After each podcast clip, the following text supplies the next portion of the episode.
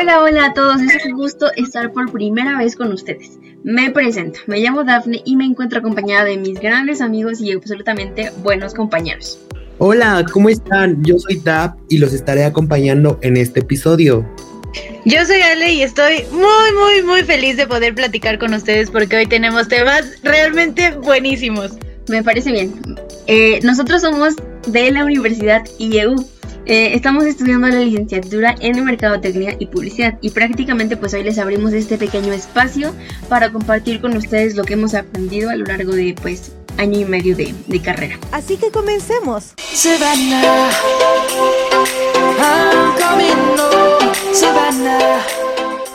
Oigan, ¿no les parece muy loco que asociamos el cereal o el café únicamente con el desayuno?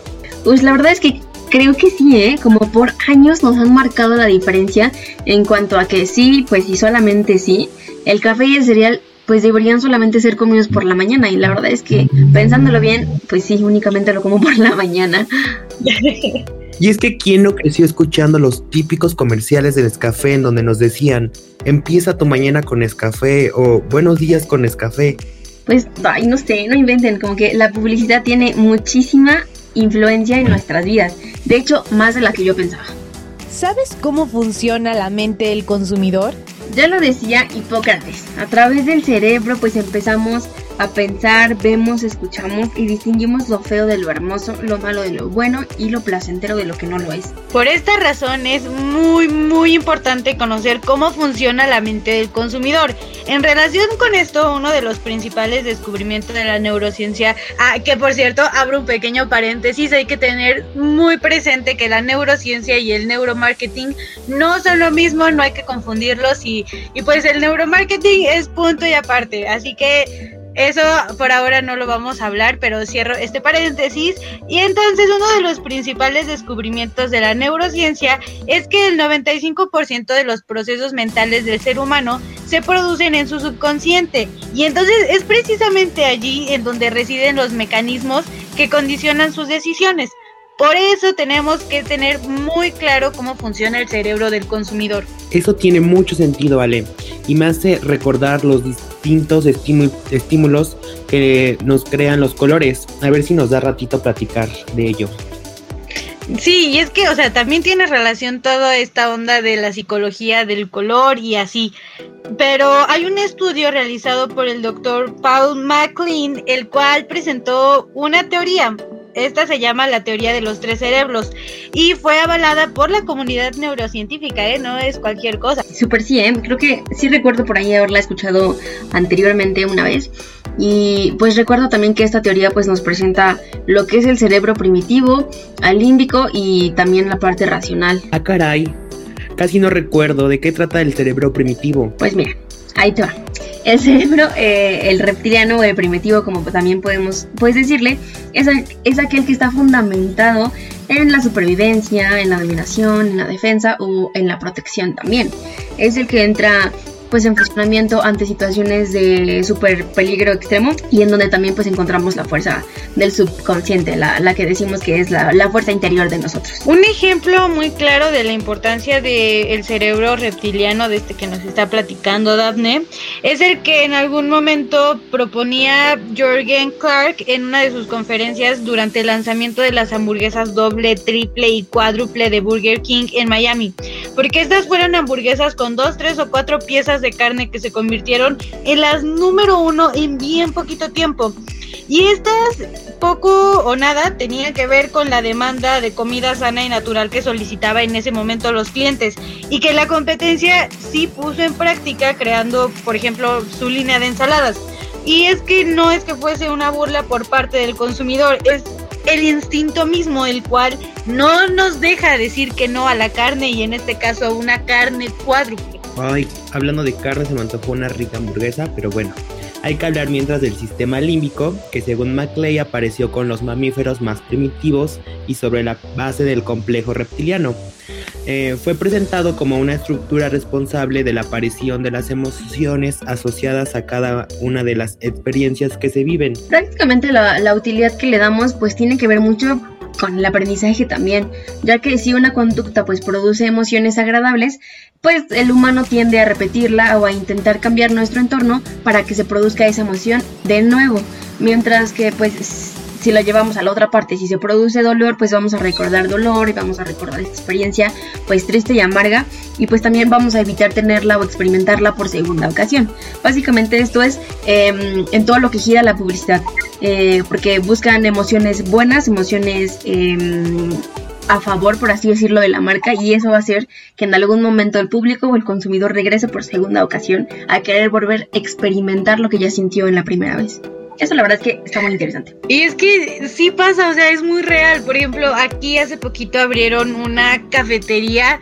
Es muy pequeña y como muy sencilla, pero la forma en la que te tratan y, la atención en general es muy bonita, te hace sentir como muy especial. Y efectivamente, yo al sentirme así también en ese lugar, pues regreso muchísimo.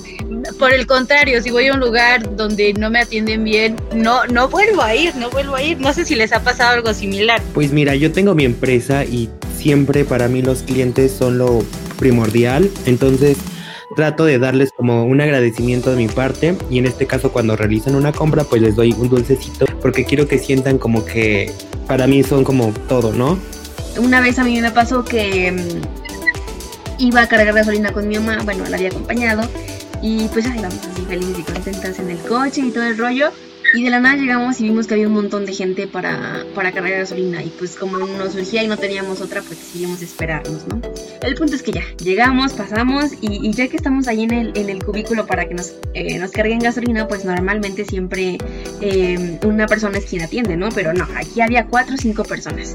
Una era quien cargaba el monto de la gasolina, el otro limpiaba el parabrisas y había otras dos personitas que se acercaban a las, a las ventanas, obviamente quiero aclarar eso antes de pandemia, eh, se acercaban a las ventanas y nos ofrecían agua y nos decían, miren, tengo sabor de jamaica, horchata y limón, ¿les gustan un vasito o cosas así?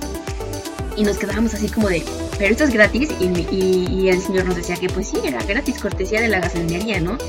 Y nos quedábamos así todas sorprendidas y dijimos, wow, regresamos una segunda ocasión por la noche y otra vez había gente y todo el rollo. Y ahora resulta que pues como era de noche y hacía frío, nos estaban ofreciendo pan y café. Y mi mamá y yo así de, o sea, vamos a regresar a esta, esta gasolinería por toda la vida porque nos atendían bien. Y es lo que estamos hablando hace rato. Eh, en lugar de convencernos a regresar a esa gasolinería, nos estaban persuadiendo, estaban eh, generando mm, acciones o momentos bonitos, de experiencias bonitas, placenteras en nuestra cabeza, con esto de las atenciones del pan y el agua, que decidimos regresar ahí muchísimas veces más. Entonces, es, yo creo que es uno de los mejores ejemplos que pude haber encontrado en este momento.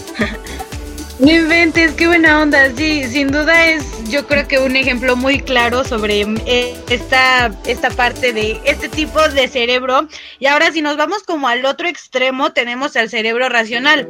En este cerebro es como la parte evolutiva más reciente del desarrollo de nuestro cerebro, ya que en esta estructura es muy compleja y dentro de ella reside la capacidad para aprender todos los matices de la realidad y de trazar planes y estrategias más complicadas y originales de las que los cerebros anteriores podrían lograr. Si el complejo reptiliano se basa en la repetición de procesos totalmente por la propia biología, eh, la neurocorteza era permeable a todo tipo de sutilizas provenientes del entorno y del análisis de nuestros propios actos. Sí, bueno, si piden mi opinión, yo quería, creería más bien, perdón, que pues esto ha hecho prácticamente que en las últimas décadas el interés por las campañas de, publicidad pues se hayan centrado un poquito más al hecho de pues apelar al cerebro reptiliano y también pues al límbico, diciendo que definitivamente no al racional.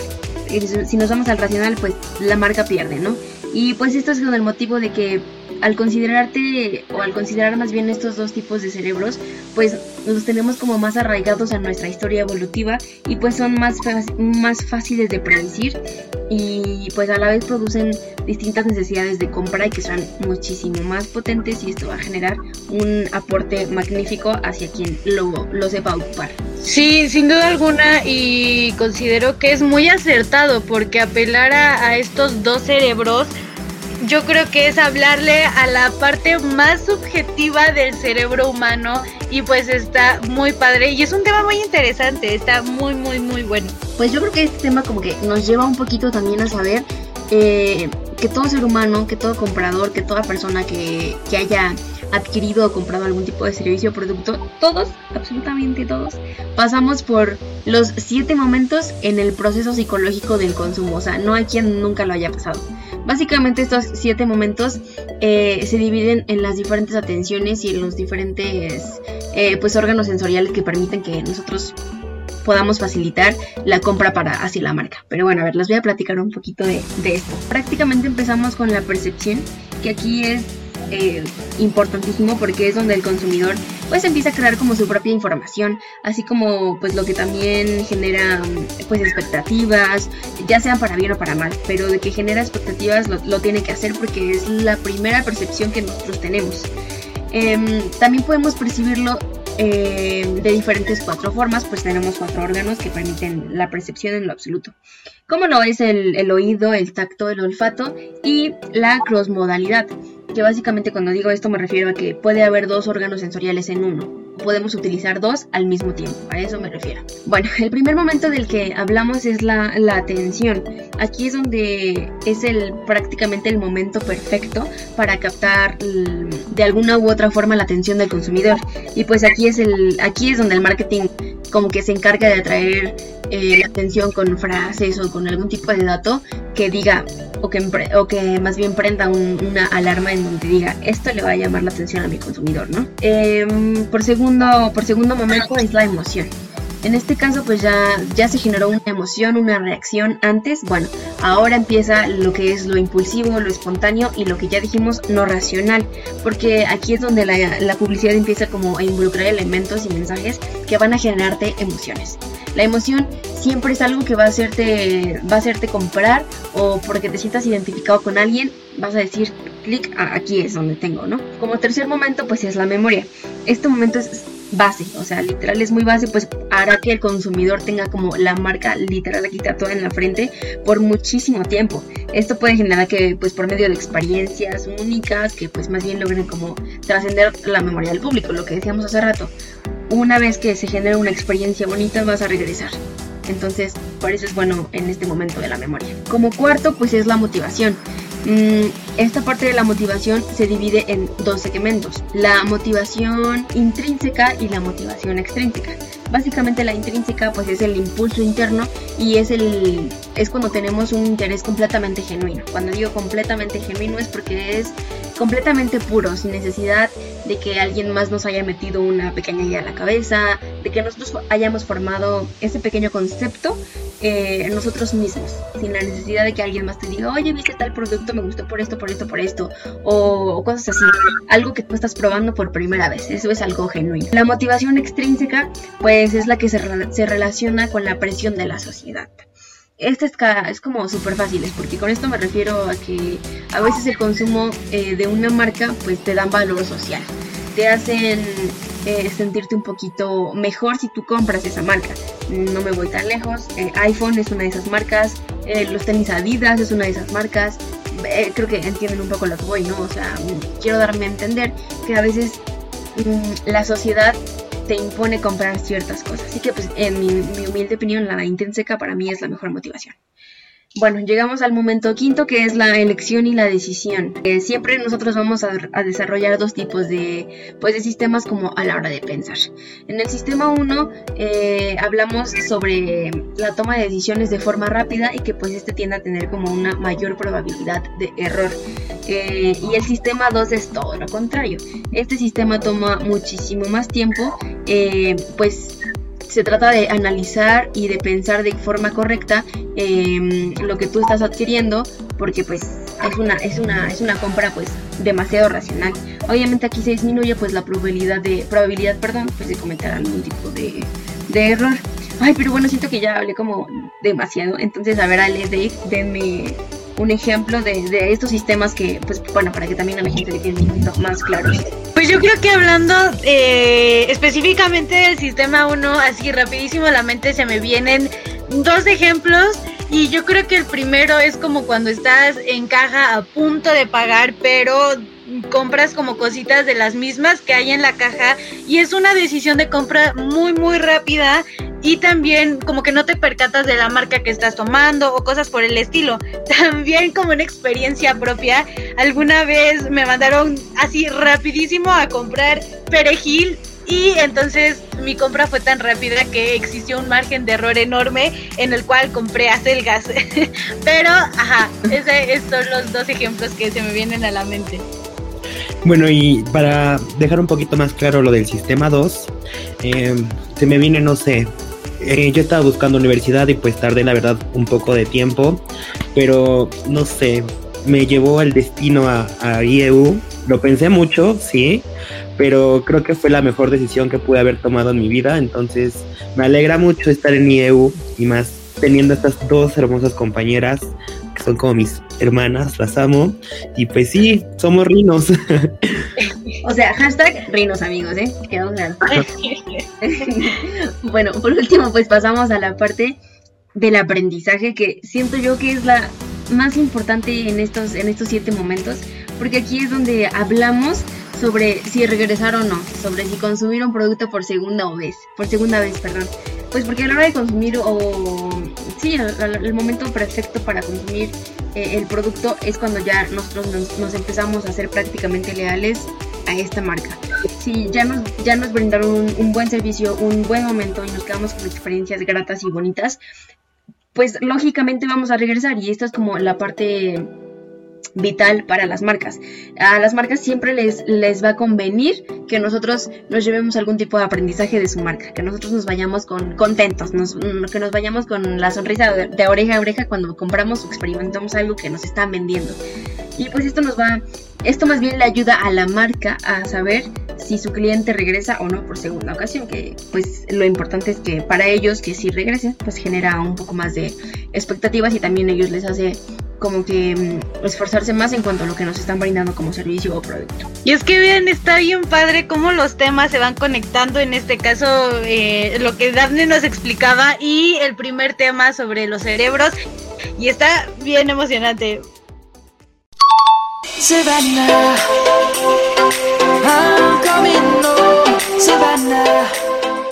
Bueno, y otro tema súper mega importante en la publicidad y pues en todo esto de la mercadotecnia es la persuasión. Eh, y pues como siempre lo hemos notado, la persuasión está en la publicidad. Tradicionalmente en la etapa del consumo de masas eh, se plasma de una manera mucho más directa y tangible. Yo creo que ahorita que mencionas que la persuasión está en todos lados, sí está en todos lados. Yo creo que se me vino aquí justo ahora a la cabeza, hasta para cuando pedimos un permiso, ¿no? Para cuando necesitamos ir a algún lado y ahí están nuestras mamás y mamá, permiso.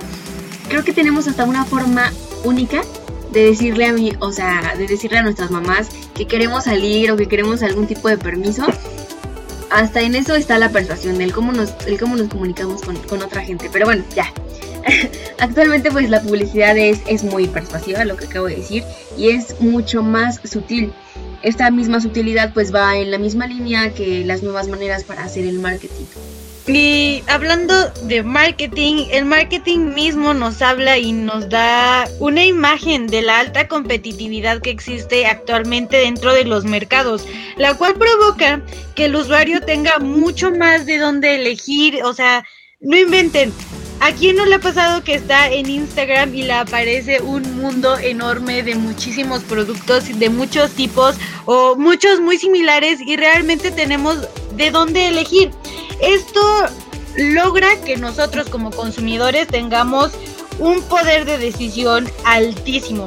Y a los consumidores no les gusta sentirse presionados, por lo que la persuasión debe ser suave y muy respetuosa.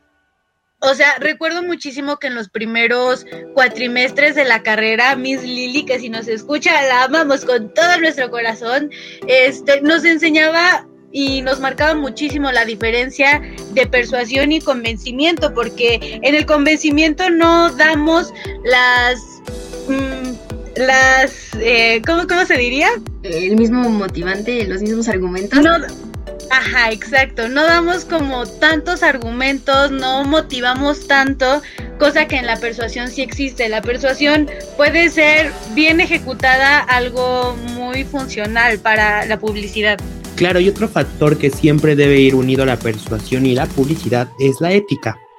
Eh, como hemos destacado, muchas personas oyen la palabra persuasión y piensan en esto que es una manipulación o un engaño, sin moral y ética. La persuasión puede ser muy peligrosa, entonces tenemos que considerarla bastante y pues saber cómo tratarla. Yo creo que, no sé, este, este tema es mucho más grande porque nos metemos y estamos de acuerdo que cada país en este bello mundo tiene distintas formas de publicitar. Y aquí en México a veces tenemos em, este tipo de, publicidad de la que estás hablando, Dave, que es como demasiado engañosa y definitivamente son tipos de publicidad que, que, la gente no debería ocupar, ¿sabes? Yo creo que eh, el ser humano es demasiado inteligente, es demasiado capaz eh, para poder implementar otro tipo de ideas. Digo, no sé, es como lo que yo pienso, no deberíamos de utilizar, em, por ejemplo, no nos vamos tan lejos, cuando publicitan, perdón, em, en la televisión que los condones. Sí, o sea, el sexo pues causa placer, pero siempre nos ponen a los típicos hombres que están así todos musculosos y a la mujer de bello cuerpo y que la cinturita perfecta y, y, seamos sinceros, o sea, no toda la gente es así, no, no toda la gente que tiene sexo debe ser bonita, entonces ¿qué es lo que están haciendo? Que entonces quieren que compremos de tal marca los condones, bueno, vamos a poner a tal gente porque puede que estas, estas personas eh, ayuden a, afuera al público a que nos compren ese tipo de condones. No sé, no, es una publicidad que definitivamente yo no ocuparía, a mí no me gusta, pero desafortunadamente es una publicidad que aquí en México se da, se da bastante. Y es que creo que eso nos marca focos rojos sobre nuestra sociedad porque el sexo es una forma innegable de llamar la atención, eh, en la publicidad mundial y si hablamos de la publicidad dentro del país, no inventen, o sea, mucho más. Y la publicidad que crea una conexión entre un producto e imágenes de sexualidad atractiva tiene un efecto persuasivo en los consumidores en serio muy, muy alto.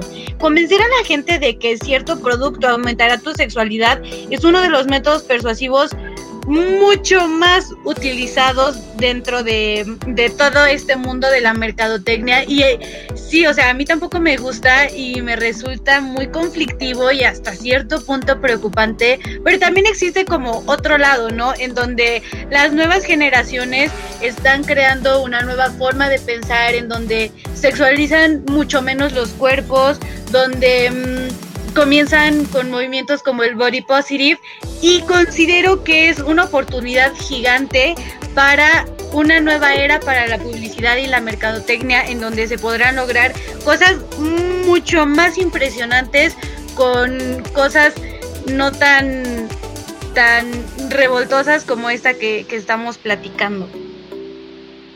Pues la verdad, yo no sé ustedes, pero yo creo que tocamos temas eh, súper importantes y, me gustó. El día de hoy me gustó estar con ustedes y amigos que nos están escuchando. Lamentablemente les tengo que decir que este bello capítulo ha llegado a su fin. Y todos decimos, ay. ay. amigos, fue un gusto tenerlos aquí eh, un gusto platicar con ustedes. Espero que los que nos están escuchando hayan disfrutado de esta, de esta pequeña parte de nuestros pequeños conocimientos que les prometemos que estamos mejorando. Estamos mejorando en cuanto a lo que nos enseñan, les aprendemos a nuestros maestros a, la perfección, digo, que Diego quede en alto sobre todo, ¿no? Claro, claro, y pues muchas gracias también a todos los que nos escucharon, a ti, Jime, a, Dave, muchas gracias y también les recordamos a todos que los demás participantes de nuestro grupo están igual creando contenido muy interesante para que vayan, lo busquen y si quieren saber un poquito más sobre los puntos y los temas que tratamos el día de hoy, también les vamos a dejar los links para que vayan y lean mucho más. Vale, pues perfecto. Eh, no nos queda más que decir adiós y pues nada más. No se les olvide que nosotros somos el team de siempre. Se